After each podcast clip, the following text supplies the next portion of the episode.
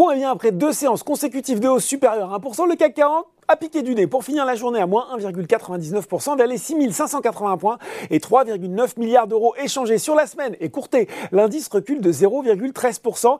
Il faut dire qu'il a beau le répéter lors de ses interventions récentes, il semblerait que les investisseurs redécouvrent à chaque fois la volonté de Jérôme Powell, le patron de la Fed, de frapper fort et de relever les taux d'un demi-point dès le mois de mai, ce qu'il a réaffirmé hier lors d'un débat au FMI. Une déclaration qui a fait passer au second plan des résultats trimestriels plutôt bien orientés jusqu'à présent et le rendement des emprunts d'État disant eh bien il grimpe, lui, à 2,935%. Résultat, à 17h45, le dollar, c'est bien, lui, il recule de 1,48%, vers les 34 277 points. Et le Nasdaq continue à souffrir, moins 0,9% vers les 13 057 points, après avoir déjà reculé de 2% hier. Alors, on va commencer par les valeurs qui baissent à Paris, il y en a plus. Hein. Sur le SBF 120, c'est Sartorius Stedim qui décroche le plus nettement.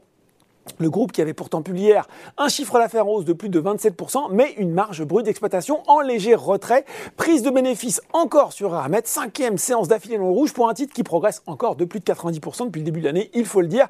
Et puis les investisseurs n'avaient pas le cœur à jouer avec la FDJ et pourtant le leader français des jeux d'argent a enregistré un chiffre d'affaires en progression de 14% à 613 millions d'euros au T1 et confirmé ses objectifs 2022. Et puis sur le CAC 40, c'est le gros gadin du jour sur Kering. Le groupe de luxe, bah lui aussi, il n'a pas démérité Hein, il a publié un chiffre d'affaires légèrement supérieur aux attentes à 4,96 milliards d'euros au premier trimestre, mais les ventes de Gucci, hausse de 13%, sont inférieures aux prévisions des analystes qui étaient plutôt autour de 18. Elles sont pénalisées par les confinements en Chine. Airbus, Schneider et suivent derrière sur l'indice français. Bon, on a quand même quelques valeurs en hausse. Allez, hein, moins d'une vingtaine sur le SBF 120. Ubisoft se détache nettement, gagnant plus de 11% dans de gros volumes et sans raison évidente. Euh, derrière, publication trimestrielle appréciée pour Bureau Veritas qui a publié un chiffre d'affaires de 1,29 milliard d'euros en croissance organique de 8%, bien supérieure aux attentes, et des objectifs annuels confirmés. Autre publication bien accueillie, celle d'Ipsos, avec une activité en croissance organique de 12,3% au premier trimestre. Et puis sur le CAC 40, eh ben c'est maigre. Hein. Seules deux valeurs sont dans le vert, Orange et Saint-Gobain.